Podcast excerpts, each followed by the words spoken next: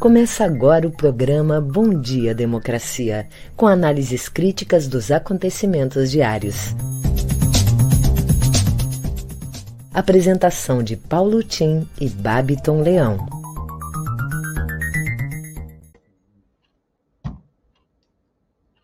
Bom dia, democracia.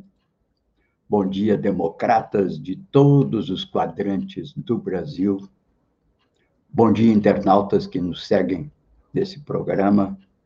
Bom dia, caros colegas de trabalho. Nosso convidado de hoje é Delicial. Oito horas em Brasília, estamos abrindo o Bom Dia Democracia, um programa em conexão do Comitê em Defesa da Democracia, Jornal Brasil de Fato e Rede Soberania, com apoio da CUT Rio Grande do Sul e a Durg Sindical. Hoje, dia 23 de setembro, mês de atenção e prevenção do suicídio. Quinta-feira promissora, apesar de tudo, até de um certo friozinho e um tempo ainda muito ruim aqui no sul. O assunto do dia é precatórios. Precatórios são documentos que expressam uma dívida do setor público com o próprio setor público, eventualmente estados, municípios ou alguns programas, e também com o setor privado, que podem ser empresas grandes e pequenas, podem ser trabalhadores do setor privado, podem ser trabalhadores do setor público, servidores, podem ser, é, enfim, um conjunto de interesses que passaram anos sendo negociados e, enfim, foram é, definidos pela Justiça como obrigação do governo. Bem, a comissão da Câmara divulga relatório propondo regras para o pagamento desses precatórios até o limite de 40 bilhões de reais, valor reajustado equivalente ao que foi pago antes da aprovação da lei do teto de gastos, a famosa PEC da fome, PEC 25. Meio calote, um direito a pedalada o Congresso não está conseguindo dar uma solução cabível ao caso, começando por desmembrar o que são precatórios do setor público, inclusive Fundef, que pode ser pago extra-teto, estados e municípios que poderiam ser objeto de outras negociações. O assunto do G1 trata dessa matéria com o título Precatórios, pedalada ou calote? O Café da Manhã, do Grupo AL, podcast, também trata do mesmo assunto. Quem ficar de fora pode receber o que tem direito depois de décadas de tramitação judicial com 40% de desconto. Coisa de agiota, né? E fim de papo, uma vergonha. Milhares de trabalhadores idosos, setor público e setor privado, serão caloteados pelo governo. Caloteados. Milhares de trabalhadores. Voltarão à justiça de novo na esperança de ver seu direito, que já foi consagrado na justiça, ver seu direito agora respeitado pelo Poder Executivo. Para salvaguarda da justiça, pelo menos isso, o ministro Fux, que havia se apressado em atravessar a Praça dos Três Poderes para emprestar uma colaboraçãozinha para resolver o que é um projeto eleitoral para o ano que vem, que é o Auxílio Brasil ampliado do presidente Bolsonaro, advertido, e nós aqui advertimos desde o início, que era inadequado o ministro Fux se envolver nessa matéria. Ele se retirou e até disse: querem jogar um filho que não é meu no, meio, no meu colo. Bem, saiu a tempo deste imbróglio, mas continua, o assunto já foi aprovado na Comissão de Constituição e Justiça e agora será é, levado ao mérito, provavelmente direto para o plenário. Uma vergonha e que está recebendo a crítica de toda a mídia do, e dos mercados, porque isso é um calote. Calote começa assim, começa dando calote nos mais fracos, acaba dando o calote nos mais poderosos também. Não existe moeda podre. O que existe são governos podres, ministros da Fazenda podres. Isso é que é a realidade em que nós estamos entrando no Brasil e que, inclusive, se revela num novo aumento do juro ontem, de 5,25 para 6,25, e aqui também uma contradição com o governo. O próprio presidente do Banco Central diz: eu não tenho mais como segurar a inflação. Não obstante, aumenta o juro. Ou seja, está evidente que não vai controlar a inflação pelo aumento do juro, porque ela tem outras causas. O Brasil está estagnado, está em quase recessão, está um uma corte de poder de compra imenso por parte. A massa salarial está caindo e ainda querem aumentar juros. É uma situação insustentável. Bem, vamos agora ver como é que as manchetes do dia tratam dessas matérias hoje, dessa e outras matérias. Ou Babiton, bom dia. Bom dia, democracia. Bom dia, Paulo Tim. E bom dia para toda a nossa audiência. Trago agora algumas das principais manchetes do dia. No G1, o Brasil registrou 839 mortes por Covid-19 nas últimas 24 horas, totalizando 592.357 vidas perdidas desde o início da pandemia. Pesquisa IPEC. Lula aparece na liderança com 48% das intenções de voto, contra 23% de Bolsonaro. Senado aprova reforma eleitoral e barra volta das coligações. Ministro da Saúde cumprirá quarentena em Nova York em hotel com diária de 6 mil reais. Diretor confirma que Prevent Senior mudava a ficha de pacientes para retirar registro de Covid e omitiu Covid nas mortes do médico Anthony Young e da mãe de Luciano Young. CNN Brasil. Vacina Clover mostra eficácia de 100% contra casos graves de Covid, diz pesquisadora. No Estadão. Banco Central eleva a Selic pela quinta vez seguida e taxa básica de juros vai a 6,25%. Ministério da Saúde recua e volta a recomendar vacinação contra coronavírus para adolescentes. Brasil de fato.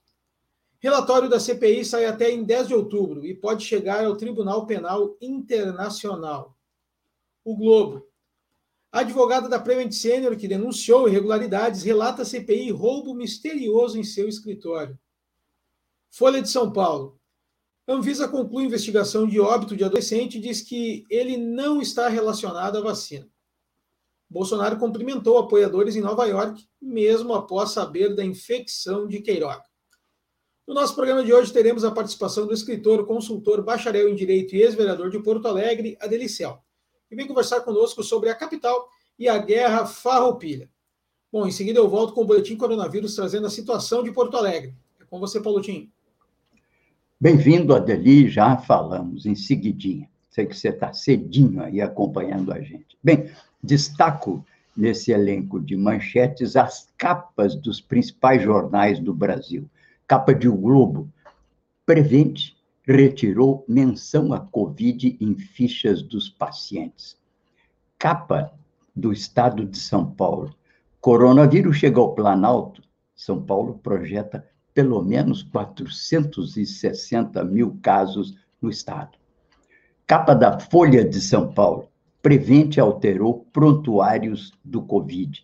Médico se diz ameaçado. Foi o médico que fez a denúncia da manipulação desses prontuários da Prevent, que tinham o objetivo de mascarar as mortes por Covid. Uma coisa absurda, uma verdadeira casa dos horrores que se criou nessa, nesse, nessa rede, que é uma rede de prestação de serviços e também de prestação de seguro-saúde, pelo que eu entendi. Bem, aqui vamos então a um resumo das principais notícias do dia, chamando a atenção que no plano nacional, a notícia que realmente comoveu o país ontem e hoje repercute de grande alcance é essa coisa horrorosa que aconteceu nessa Prevent Senior de São Paulo, que ficou claro que eles manipulavam informações para impedir o reconhecimento de mortes por Covid. Se pergunta por que isso? Interesse financeiro, fanatismo ideológico para fazer um alinhamento com o presidente da República, que usou, inclusive, o dito estudo, que agora não é mais estudo, era apenas uma compilação de dados, né, para que se acompanhasse os pacientes. Uma verdadeira casa de horrores, isso vai repercutir internacionalmente, pode ser levado ao Tribunal Internacional como genocídio. Bem, vamos aqui às notícias, então, começando internacionais. Evergrande, grande construtora da China, anuncia acordo para o pagamento das dívidas e acalma mercados, mas a crise derrubou o preço das commodities, começando pelo minério de ferro, que caiu pela metade. O Brasil perderá com isso 10 bilhões de dólares dos próximos três meses. Efeito cascata chegará ao aço e outras commodities, apertando a balança comercial do Brasil e dificultando a pretendida retomada do PIB neste ano. Ruim para o Guedes. A guerra das vacinas. China promete entregar 2 bilhões de doses de vacina aos países mais pobres, das quais já teria enviado 40 milhões, enquanto Biden, presidente dos Estados Unidos, ontem anunciou que enviará 1 bilhão de doses, das quais já entregou 54 milhões. Isso atendendo também não apenas ao imperativo ético, como disse Antônio Guterres, Guterres que é o secretário-geral da ONU, mas também a um imperativo de interesses dos países e das populações desses países mais desenvolvidos, porque a doença, sem estar controlada mundialmente, pode voltar com novas variantes e fazer uma nova onda de vítimas. É, enfim, essa guerra de China e Estados Unidos para ver quem dá mais vacinas ao mundo, é uma guerra por prestígio internacional dos dois grandes, mas que demonstra a preocupação, sim, na própria pele.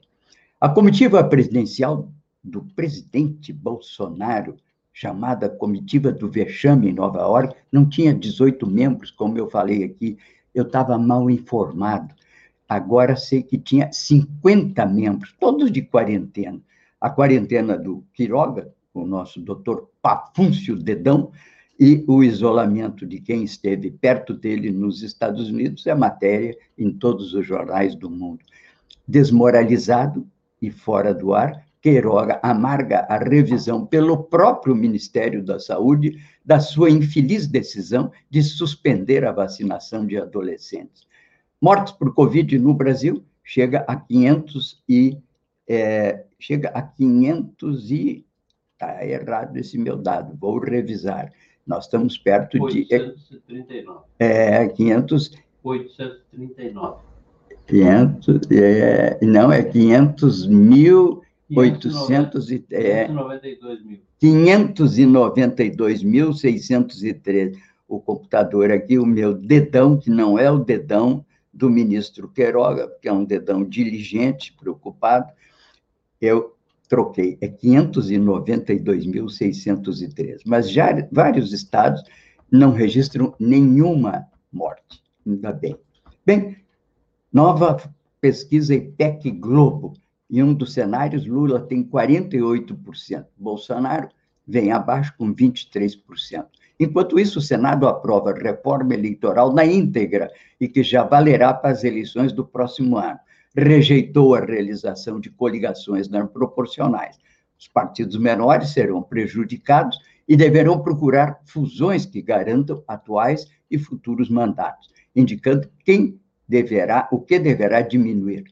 Bem, também é, desse, o número de partidos, com isso, deverá reduzir-se dos atuais 34 para cerca de 16, e a ideia é que cheguemos com o tempo a um número de oito partidos é a tese de quem acha e pensa, eu não tenho uma convicção formada, que temos partidos demais. Mudou a posse dos eleitos também nessa reforma eleitoral, agora para o dia 6 de janeiro. Era uma confusão isso do dia 1 Sobras de votos, que é um mecanismo que faz com que tudo que sobra depois de fazer as divisões, que nunca são precisas, não são é, fechadas, não mais irá para os partidos maiores. Casa dos Horrores. Ficou evidente ontem no depoimento do diretor executivo da Prevent Senior, devendo o assunto que implicou em fraude para esconder óbitos do Covid ser investigado agora pela Polícia de São Paulo. E tudo indica que repercutirá e será incluído no relatório até dia 10 de outubro do mês que vem da CPI. Receita libera mais um lote de imposto de renda e a erupção do vulcão Cumbre eh, Vieja foi vista do espaço, com muitas fotografias. Bem, vamos agora ao boletim coronavírus aí com Babiton, é contigo. Vamos lá, Paulo Tino, nosso boletim coronavírus de hoje, trazendo o painel Saúde, Transparência Covid-19, que é disponibilizado pela Secretaria Municipal de Saúde e traz a situação de Porto Alegre. Bom, a capital tem 914 leitos de UTI, desses 74,29% estão ocupados e 137 casos são de coronavírus, um número bem abaixo do que a gente vinha acostumado a trazer em meses anteriores. Até o momento tivemos 181.683 casos confirmados de Covid em Porto Alegre e, infelizmente, 5.586 óbitos. Quem assiste por vídeo aqui conosco pode ver a queda aí que a gente teve nos últimos meses na ocupação de leitos UTI em geral por Covid-19. No dia 9 de setembro ainda eram 156, mas continua baixando. Hoje, dia 20, hoje não, ontem, né, dia 22 de setembro, 137. Torcemos que esse número siga baixando cada vez mais. Ainda acompanhando aqui os novos casos confirmados por dia, alguns picos, Paulo Tim, não depende muito do dia. Por exemplo, por exemplo, no dia 6 de setembro foram 183 casos no mesmo dia, no dia 8 203, no dia 14, 157 e no dia 15, 164. O último dia que temos registrado aqui foi no dia 16 de setembro foram 83 casos. No dia 7 de setembro, 35 casos. Então, está oscilando bastante uh, o número de casos por dia. E número de óbitos, também tivemos alguns picos. No dia 9 de setembro foram oito óbitos no dia, no dia 12, 7, e no dia 21, antes de ontem, cinco óbitos. Nos demais dias, a média se manteve em quatro óbitos diários. Então, a pandemia continua e a gente só pede que você se cuide, continue se cuidando. Ainda a vacinação, agora para adolescentes, a vacinação vai começar a andar mais. Já estamos com mais de 50% da população vacinável no estado. Então, amanhã eu trago a vacinação aqui de Porto Alegre. É com você, Paulo Tim.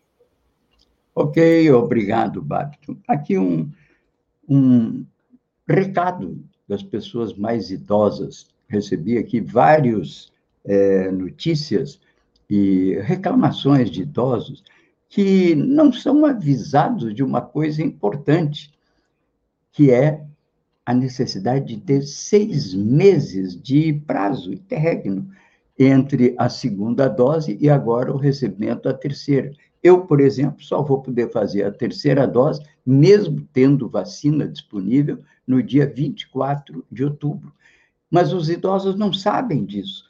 E muita gente vai, fica em filas, corre o risco de se contaminar, e aí chega na sua vez, a moça, a enfermeira que faz a vacina, ah, senhora, a senhora não pode, porque não tem ainda seis meses da última dose.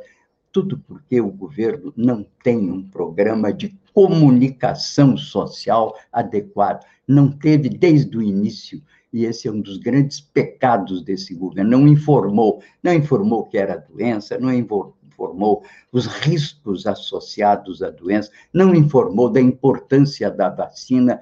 É um governo que se omitiu e agora se dá o luxo, o nosso ilustre presidente da República, de ir à tribuna da Assembleia das Nações Unidas, da Assembleia Geral, e ainda tentar se vangloriar do programa de vacinação que negou, inclusive negou a si próprio, o único dos é, líderes do G20 que não se vacinou e ainda levou consigo, provavelmente já levando daqui, o seu ministro da Saúde, contaminado e que está lá de quarentena, pagando 5, 6 mil dólares que barbaridade, né? Não é ele que está pagando, não. Provavelmente somos nós, eu não tenho a prova disso, mas certamente, se ficar doente, vai para o hospital, nós vamos pagar a conta, porque ele é um ministro de Estado. Enfim, essa é a barbaridade que estamos aqui acompanhando. Bem, o país, então, é, contabilizou, já estamos chegando nos 600 mil, 592 mil óbitos, 21 milhões 282 mil casos é, no país. Em média, 531 mortes por dia de Covid na última semana, dizendo que voltou, está voltando a subir esse número e com alta em vários estados, embora alguns outros não tenham registrado nenhuma morte. Ou seja, estamos vivendo uma situação muito diferenciada em cada um dos estados. Enquanto isso, 40% da população já está com o esquema vacinal pronto. É bom isso? É muito bom. É suficiente? Não, ainda não é suficiente. Nós temos que chegar a um número entre, 40, entre 60% e 70% da população para que possamos entrar com um verão e fazer uma festa de Réveillon mais fraterna, mais serena, mais tranquila.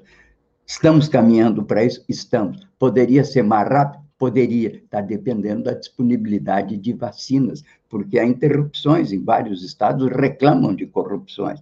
Mas o nosso ministro Pafúncio, ele diz que há excesso de vacina.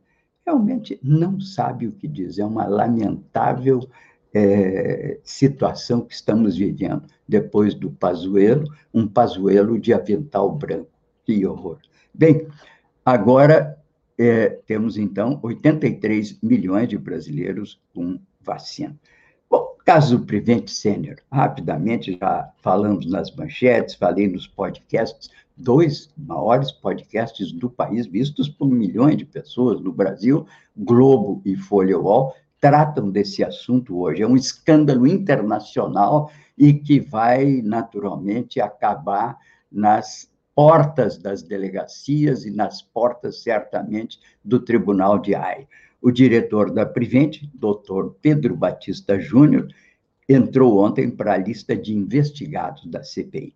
Confirmou a comissão que orientou médicos a modificarem o código do diagnóstico que deram entrada com Covid. É uma coisa muito simples. Passado 15 dias, não tinha mais o vírus, então os códigos eram mudados para alguma outra doença os pacientes acabavam morrendo, então acabavam morrendo não por causa do Covid, mas morrendo por causa da outra suposta doença que maior parte, maior das vezes, era uma complicação, um resultado do Covid. E essa complicação, dos 20 milhões que se infectaram no Brasil, calcula-se que a metade, pelo menos, tem alguma sequela.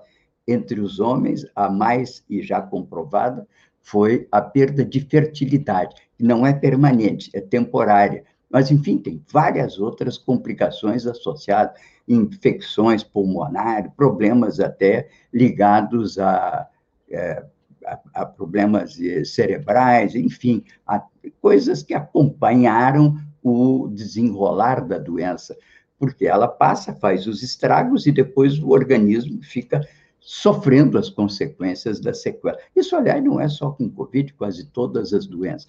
Há uma doença que graça muito entre as pessoas mais idosas, é, chamada herpes zoster. Eu fui vítima disso algum tempo atrás, 10 anos atrás. A doença passa, 10 dias o vírus acabou, mas ficam as sequelas. Eu perdi os, o, o, eu perdi a capacidade de caminhar, não tinha mais sustentação, porque peguei numa parte é, do baixo ventre até o fêmur. Bem, consegui recuperar, felizmente, mas só para mostrar que é, o que essa empresa e esses hospitais faziam quando não tinha mais a constatação do vírus, mudava o prontuário. Isso foi denunciado por médicos que agora estão sendo ameaçados por essa empresa. Ontem apareceu, inclusive, um áudio do, do mesmo Pedro Batista Júnior, um dos médicos, tentando convencê-lo, com linguagem um pouco ameaçadora, né, a mudar de opinião e impedir a divulgação desse processo. A CPI recebeu indícios, enfim, de que a operadora subnotificou e ocultou mortes. Uma coisa lamentável, até porque entre essas mortes estavam dois, um médico, Anthony Wong, e a mãe do empresário, Luciano Hang.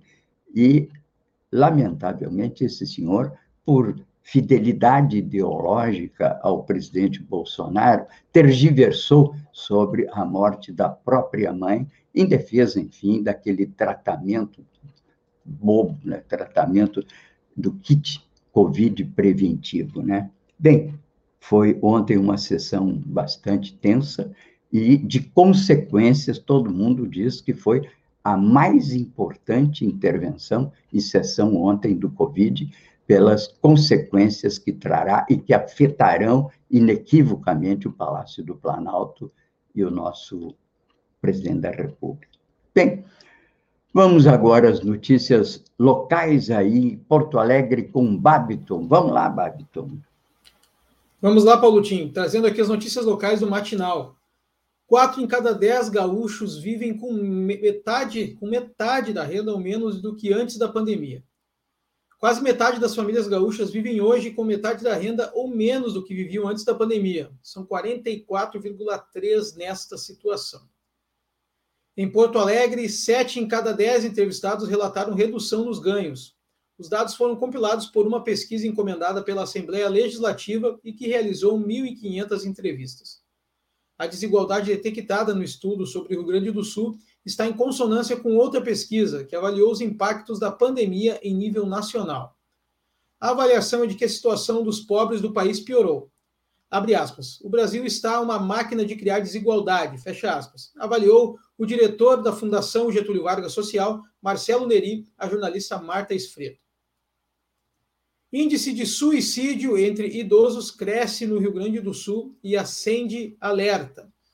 Chamado de Setembro Amarelo, o nono mês do ano é o mês da promoção à vida. Estudos com, como a tese de doutoramento da perita criminal Maria Cristina Frank podem ajudar a elaborar políticas públicas de prevenção ao suicídio. A pesquisadora analisou 4.019 ocorrências no Rio Grande do Sul entre 2017 e 2019, das quais 1.145 foram de homens com mais de 60 anos, o que representa 28,5% dos suicídios do período. No intervalo entre 2011 e 2015, a taxa havia sido de 23,3%. As mortes analisadas concentraram-se na faixa entre 60 e 69 anos, 53,7%. Chama atenção ainda a predominância do gênero masculino. Quatro em cada cinco vítimas eram homens. Para Frank, é fundamental reatar os vínculos sociais deste grupo, o Rio Grande do Sul, que tem as maiores taxas nacionais de suicídio, possui uma rede de serviços voltada à prevenção que pode ser contatada pelos telefones que eu vou falar agora e pelo e-mail, mas também estão passando no letter aqui embaixo. 513288-5908. 513288-5908. Ou 513288-5909, repetindo, 3288-5909. Ou pelo e-mail saudemental.com saúde.rs.gov.br. Saúde. Em seguida, eu volto trazendo a programação do dia da Rédia. Com você, Paulo Tim. Ok, obrigado. Complementando essas notícias locais, em alguns casos até repetindo o que o Papton já disse, eu trago aqui hoje o lead editorial da, do Matinal Jornal, né? diz: uma pesquisa encomendada pela Assembleia Legislativa dá dimensão do impacto causado pela pandemia na renda dos gaúchos. Na edição de hoje, damos mais detalhes sobre o estudo que também aponta para a desigualdade social no Estado. Abordamos também as razões para Restinga e Lomba do Pinheiro serem os bairros com menor índice de vacinação em Porto Alegre o peso da estiagem na economia do Rio Grande do Sul e um alerta para as famílias gaúchas neste setembro amarelo, mês de promoção da vida e de prevenção do suicídio. Nos diz o matinal que a instabilidade volta hoje a Porto Alegre e, apesar do sol, a quinta também deve ser de chuva, uma máxima que chega a 21 graus. Enfim, estamos entrando numa primavera um pouco instável, né, com chuva, mas o mês de setembro eu me lembro sempre, por causa do 7 de setembro, sendo de família militar, sempre ia ver meu pai nas paradas, né? Depois chegou minha vez também de receber no lombo as chuvaradas do dia 7, né? Mas, enfim, é o setembro sempre muito aguado aqui no Rio Grande do Sul. Já os ventos fortes do ciclone aqui na nossa região do litoral de Santa Catarina atenuaram e parece que já estamos livres dessa, pelo menos, né? Mas, enquanto isso, claro, há outros assuntos hoje que gostaria de chamar a atenção. Hoje é um dia de lembrança, né, para a exploração sexual e tráfico de mulheres e crianças. A data relembra a importância de se desenvolver e aprimorar medidas de enfrentamento a esses problemas. Invisível, difícil de identificar, porém muito comum. São as características do tráfico de pessoas e o cenário se torna ainda mais grave com a escassez de informações e divulgação. Outro crime que está geralmente associado ao tráfico de pessoas é o da exploração sexual. Portanto, passo aí hoje também uma matéria chamando a atenção sobre esse assunto, que é divulgada pela Defensoria Pública e que destaca a necessidade de estarmos sempre atentos a essa questão. E lembrando, né, nós estamos no mês de prevenção do suicídio. Ligue para 188, o Centro de Valorização da Vida, e lá sempre, 24 horas por dia, sempre tem um orelha amiga para escutar um pouco das suas ansiedades, do seu desespero. Não é um trabalho profissional, é um trabalho voluntário, é uma ONG que existe no Brasil inteiro, uma bela iniciativa, eu conheci quem a fundou, inclusive, e que é sempre um lenitivo, não é uma solução para aqueles que, às vezes, no desespero, precisam conversar com alguém. Diz que CVV 188. E sobre a questão da exploração sexual, não vacile. Diz que sim, que é o principal canal de denúncia no âmbito nacional e que atende também 24 horas por dia. Então, não deixe de se fazer presente. Como se diz em todas as questões que afetam a vida de uma comunidade. Não basta ser contra alguma coisa, há que fazer alguma coisa para que aquilo que está errado seja corrigido. Isso é um, uma coisa óbvia, mas que deve ser sempre repetida. Eu vi, certa feita, um vídeo em que uma professora nos Estados Unidos se dirige aos alunos e pergunta se tem algum racista. Não, ninguém é racista. Aí ela pergunta: e tem algum aqui de vocês que gostaria de estar na pele de um negro? Aí? Ninguém quer. E aí ela conclui: vejam, não basta não ser racista, não basta ser contra alguma coisa que não está de acordo com princípios éticos ou legais da sociedade. Há que tomar uma posição, há que participar ativamente para que essas questões sejam resolvidas. Diga não à exploração e tráfico de mulheres e exploração sexual de crianças. Diz que sim e faça a sua colaboração comunitária indispensável à melhoria das condições de vida entre nós. Bem, também chamo a atenção que hoje é o dia, como eu falei, da, da, né, da luta contra a exploração e tráfico de mulheres e crianças, né, que é um assunto muito importante. Mas queria também trazer aqui um pouco das principais problemas que afetam a vida nacional. E eu tenho sempre chamado a atenção que são quatro grandes problemas que nós estamos enfrentando e que vão ainda nos incomodar, nos perturbar durante muito tempo. O primeiro deles é a questão, sim, da crise sanitária. Chamamos a atenção como matéria central de hoje o escândalo dessa empresa Prevent Senior e que vai acabar na CPI e talvez no Tribunal Internacional de Julgamento dos Crimes contra a Humanidade. Temos também a crise hídrica e de energia, sabendo que o Brasil tem incêndios descontrolados e acima da média em quatro estados e no DF.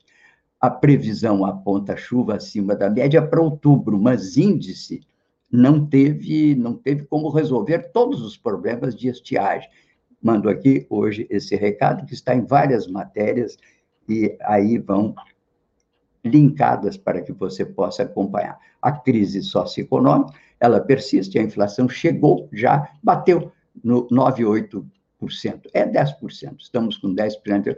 Hora da CUT, dos sindicatos começarem a se mobilizar, não apenas contra o, o, o, risco do fascismo e da quebra institucional, mas pela recuperação das perdas salariais.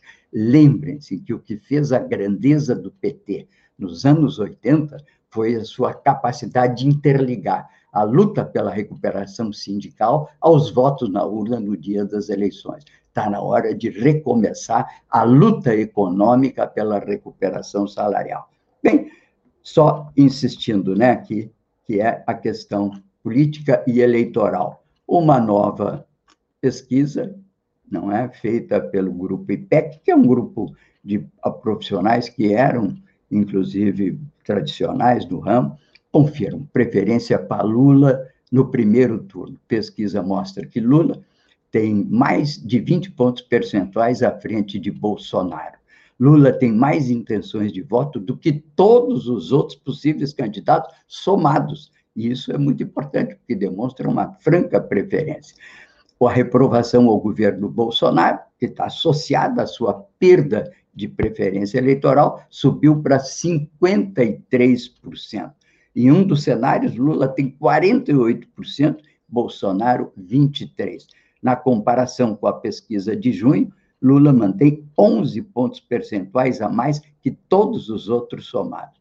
Bem, esse é o cenário das principais notícias de hoje.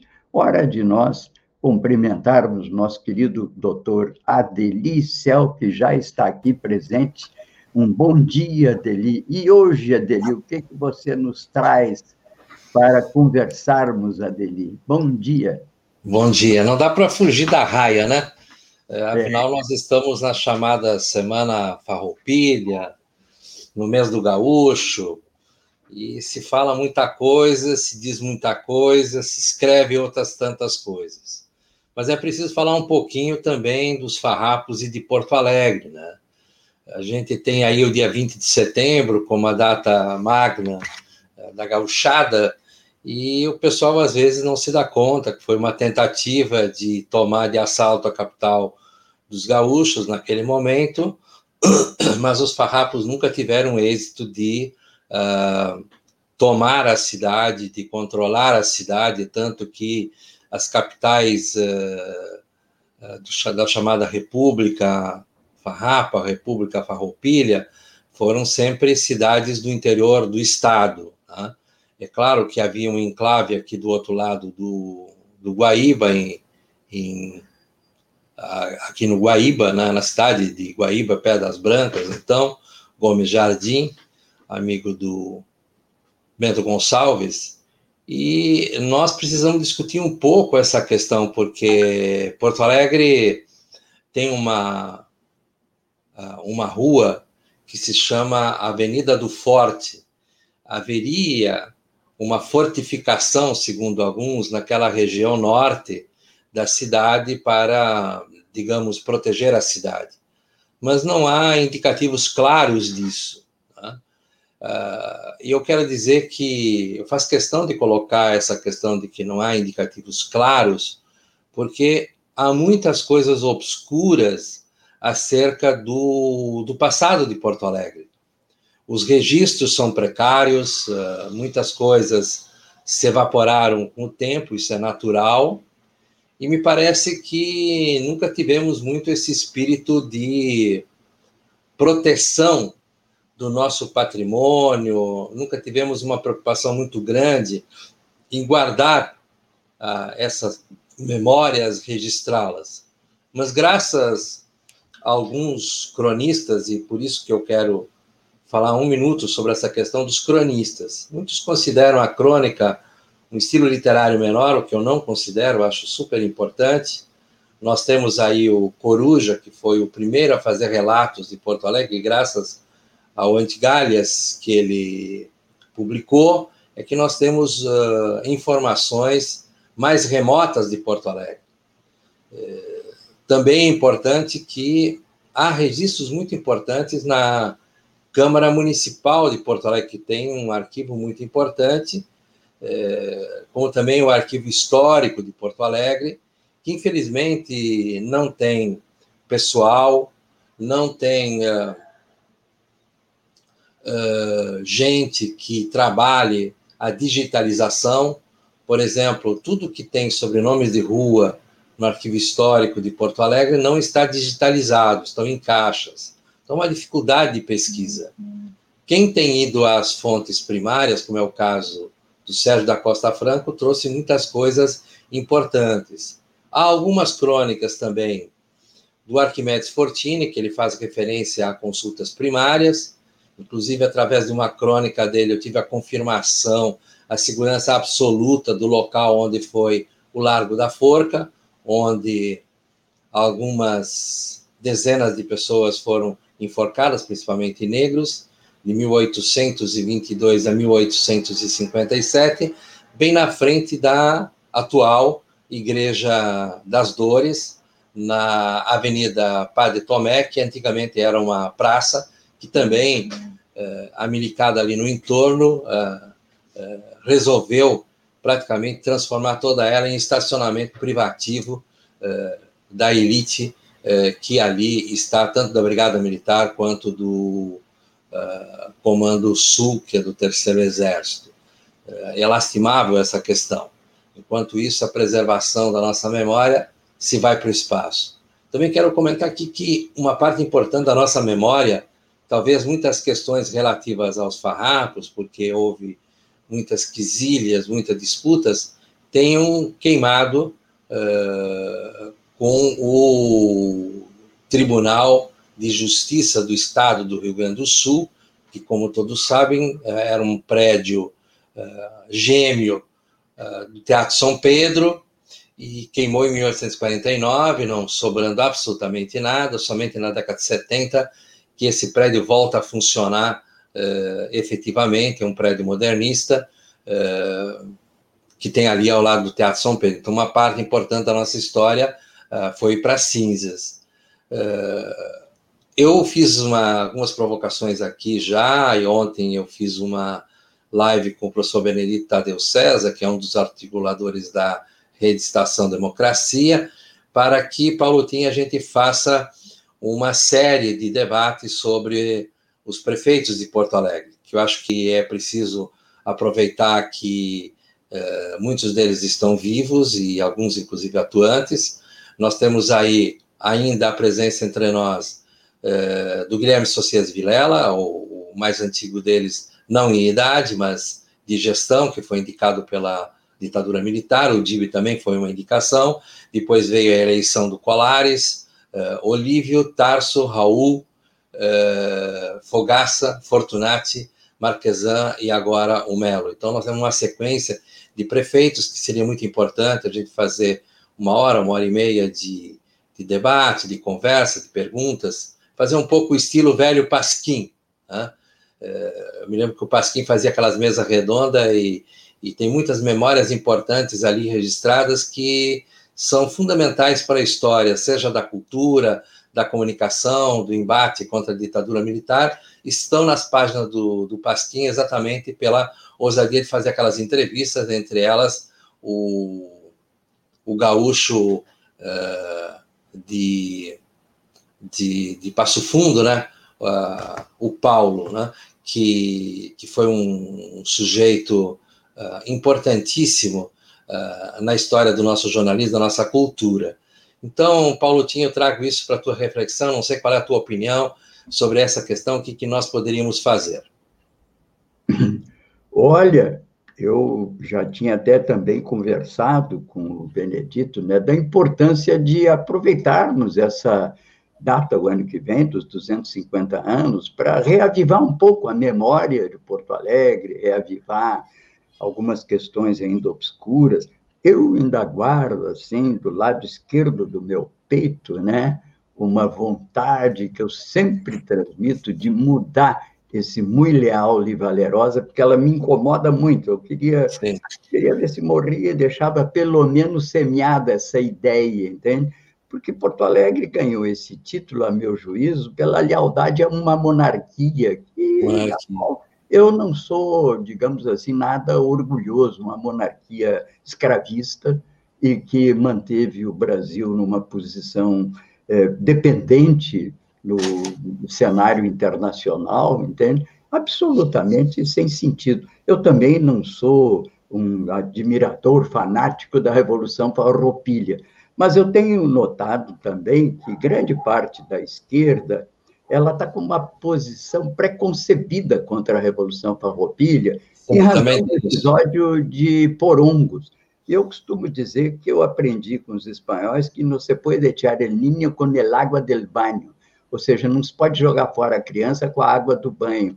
Aquele foi um episódio lamentável, promovido pelo Davi Canabarro, e que deve ser explicitado e sobre o qual devemos ter uma posição francamente é, condenatória. Agora, o fato é que se falou em república, o fato é que isso levou a uma divisão das oligarquias, isso vai se refletir no final do século no, no, que você sabe que eu sou um republicano radical, né? Acho que as raízes do republicanismo radical estão na Revolução Farroupilha. Então, eu acho que você tem razão, nós temos muita coisa para discutir, para falar. Em bom momento, eu fico muito feliz de ver você consagrado a essa, a essa tarefa de recuperar a memória, levantar essas questões. Vamos ver se conseguimos fazer isso, não é? Parabéns. É, eu eu, eu, eu, cometi um equívoco aqui, eu, quando eu falei do jornalista do Pasquim, eu queria falar no Tarso. Paulo uh, de eh, Tarso. Não, Tarso de Castro era o nome, a gente normalmente Tarso fala de Tarso, mas era Tarso de Castro. Uhum. É, é uma figura ímpar, importante ímpar, no nosso jornalismo. Eu faço apenas essa correção. Nós temos muitos livros sobre, sobre a, os farrapos aqui em Porto Alegre. Uh, e temos uh, que refletir, inclusive, sobre eles, e concordo contigo. Uh, há necessidade de fazer uma revisão do historicismo para repor a verdadeira história, mas não pode ser uma política de 880.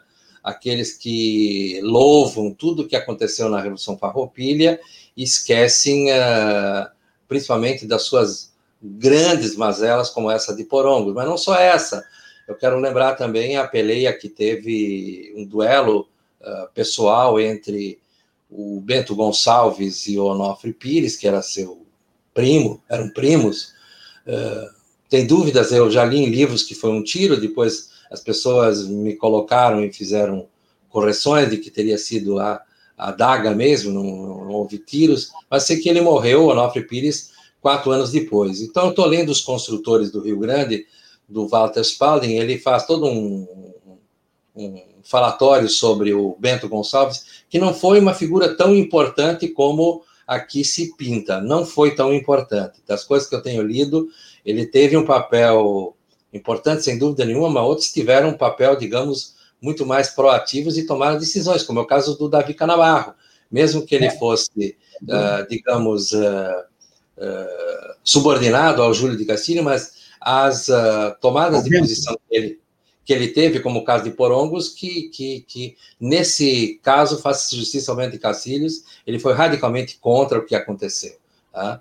E então uh, ele faz todo um, um falatório sobre o Bento Gonçalves, cita o Onofre Pires, mas não tem um capítulo uh, sobre o Onofre Pires. E assim tem outros tantos.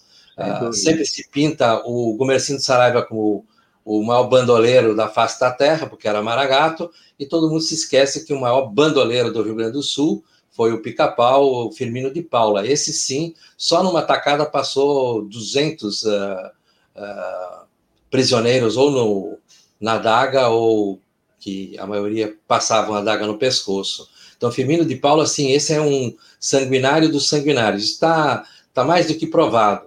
Na semana que vem, vou fazer uma live na terça-feira uh, no meu canal Porto Alegre 250 anos, com o Ricardo Hitzel, que escreveu esse livro magnífico, As Cinco Tumbas de Gumercindo Saraiva. Perfeito, acho importantíssimo, muito bom. Ok, então, muito obrigado mais uma vez, né? E nos encontramos obrigado. sempre aqui. Na quinta-feira, eu espero ansioso pela tua presença e as novidades que você nos traz. Muito obrigado, então, meu querido Adeli Cel, nosso eterno vereador. Obrigado. Tá bom. Bem, o Babiton, o que, que temos hoje na rede Estação Democracia, Babiton? Ô, Paulotinho, hoje temos muita coisa. Quinta-feira é dia de programação recheada aqui na rede. E começamos logo cedo após o meio-dia, às 14 horas, o Espaço Plural Debates e Entrevistas, que acontece de segunda a sexta, das 14 às 15, eventualmente até às 15h30, como ocorreu ontem com o ex-governador Tarso. Bom, hoje, para abordar o sucateamento das universidades públicas e da pesquisa científica no Brasil, nós vamos receber o ex-reitor da URGS, Rui Opperman, o diretor tesoureiro da DURG Sindical, Eduardo Rolim, e a física integrante da Academia Brasileira de Ciências e da Academia Estudaniense de Ciências, Márcia Barbosa. Bom, a apresentação do Espaço Plural você já conhece. É da jornalista da Rádio Com Pelotas, Clarissa Henning, e do jornalista aqui da Rede Estação Democracia, Solon Saldanha. Então, às 14 horas de programa. Depois, às 16, todas as quintas-feiras, temos o Estação Prata da Casa, que é apresentado pela atriz e poeta Nora Prado. Hoje a Nora vai contar um pouco a história e a trajetória profissional da artista multimídia, poeta e arquiteta Liana Tim. Então, hoje às 16 horas, a Nora fazendo uma grande uma, uma grande entrevista com essa grande artista também. E depois, às 18 horas, acontece o Choro Nosso de Cada Dia, acompanhando o anuário de Maurício Carrilho. No programa de hoje, Maurício será o convidado para falar um pouco sobre as suas composições semanais, da, semanais não, do ano, né? E também desta semana, com a apresentação e locução do Matias Pinto. Então, às 18 horas, também tem programação na rede. Você pode acompanhar pelo YouTube, pelo Facebook, já aproveita Segue a página, começa também, assina o canal, ativa o sininho e fica sempre aí conosco, que cada vez a gente vai estar levando mais programação aí para você. E também, óbvio, pela estaçãodemocracia.com. Bom dia, democracia. É com você, Paulo Tim. Ok, obrigado. Bem-vindos todos, portanto, a essa belíssima programação da quinta-feira, né? Da rede Estação Democracia. O dia inteiro temos alguma, algum debate, alguma apresentação para aqueles que querem conhecer um pouco da cultura rio-grandense, conhecer um pouco do que vai pelos debates de questões sobre tecnologia, política, economia e etc. Bem-vindos todos. Bem, aqui só para finalizar a nossa nosso informativo de hoje, queria dizer que tudo aquilo que nós mencionamos aqui tem como fonte o G1, Folha de São Paulo, Estado de São Paulo, Jornal Matinal, o Última Brasil de Fato, Últimas Notícias e o 247. E todas as matérias estão inseridas aqui na nossa newsletter, que eu mando diariamente aos membros do comitê e também a todos os interessados que manifestarem interesse em receber. E ali está estão todos os links, você poderá não apenas confirmar, como ler com um pouco mais de calma e profundidade. Mas não podia deixar de chamar atenção de que hoje deve ser votada na Câmara a reforma administrativa, essa dita PEC 32, que, na verdade, vai trazer profundas mácula, profundos problemas para a administração. Ela não é uma reforma administrativa, no fundo, ela é uma reforma que aponta para uma mudança do caráter do Estado. Eu tenho dito que essa visão, que é a visão conservadora, neoliberal, ela pretende com que a regulação do mundo se dê a partir do mercado, e há um enaltecimento do mercado. Dizia o Nietzsche que o iluminismo matou Deus, e aí foram os neoliberais lá, entende, naquele cadáver que tinha ficado insepulto, porque a afirmação é: os iluministas, o iluminismo matou Deus e deixou seu caráter insepulto. Os neoliberais foram lá e deram a esse cadáver insepulto, reavivaram com o nome de mercado e fazem do mercado o princípio regulador da vida. E com isso sufocam naturalmente todos os problemas derivados do mercado sobretudo aqueles que estão associados à concentração da propriedade e que levam a uma extrema concentração da renda, do prestígio, das oportunidades sociais. Quando não, em função de mercados extremamente é, organizados por meia dúzia de empresas, situações paradoxais, que renegam, inclusive, a Liga Iniciativa. Mas, bem, essa reforma pretende exatamente seguir aquele princípio que é proclamado pelo Reagan. O Estado é o problema, não a solução. Eles procuram, então, reduzir o Estado a seu tamanho mínimo, para que dessa forma ele não possa interferir na grandeza do mercado para regular a sociedade.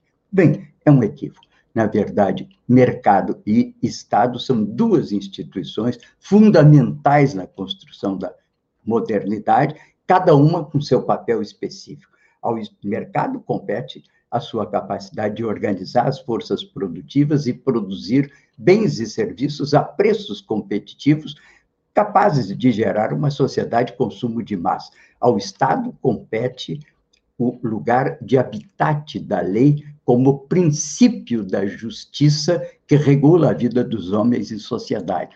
Nós não somos como os macacos, como os passarinhos, os leões ou as águias. Nós enaltecemos o princípio de cooperação como critério de organização da sociedade e substituímos a lei da força pela força da lei e a localizamos no Estado, que deve ser forte o suficiente para compensar as distorções provocadas pelo mercado. Mercados fortes e um Estado igualmente forte são requisitos da modernidade. Bem, reforma administrativa, fiquem de olho e ainda tentem falar com seus deputados, votar contra essa barbaridade. Bem, vamos chegando aqui ao final do nosso programa de hoje. Queria agradecer a presença sempre construtiva, estimulante do nosso Adelicel e agradecer também aqui a valiosa colaboração que nos traz na apresentação desse programa, na produção dele, que é o nosso querido Babiton Leão, e esse obscuro personagem que não aparece, mas existe, e é o Gilmar Santos, que fica aqui atrás né, das câmeras, assegurando com que você tenha o melhor que podemos fazer nessa estrada emburacada da internet, né? Mas sempre povoada de bons companheiros de viagem, que leva a vocês a melhor imagem, melhor som desse Bom Dia Democracia. Vamos ficando por aqui, lembrando que amanhã, sexta-feira, estaremos aqui 8 horas de manhã, de novo com as novidades do dia. Bom dia, bom dia, democracia. Atuando em todo o território nacional desde janeiro de 2021, o Portal da Vacina se tornou uma das principais referências no combate à Covid-19 e na luta pela vida. Um trabalho contínuo com campanhas publicitárias e divulgação de informações apuradas e atualizadas sobre a pandemia. Mas o sucesso do portal se deve à extensa rede apoiadora que participa ativamente na produção e principalmente no compartilhamento do nosso conteúdo. Hoje somos mais de 100 entidades, com representantes de toda a rede sindical, associações, institutos, movimentos sociais e empresas, unidas em prol da vida, das vacinas, contra a fome e as misérias advindas da pandemia do novo coronavírus. Quando tiver contato com algum conteúdo do Portal da Vacina, Saiba que ele é fruto de um trabalho sério, pesquisa e, mais do que tudo, dedicação de centenas de entidades, representando milhões de cidadãos brasileiros.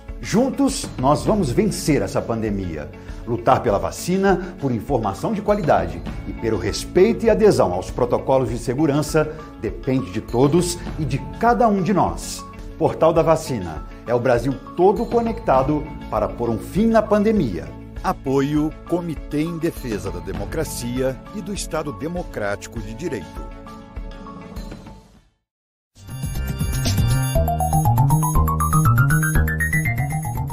Este foi o programa Bom Dia Democracia.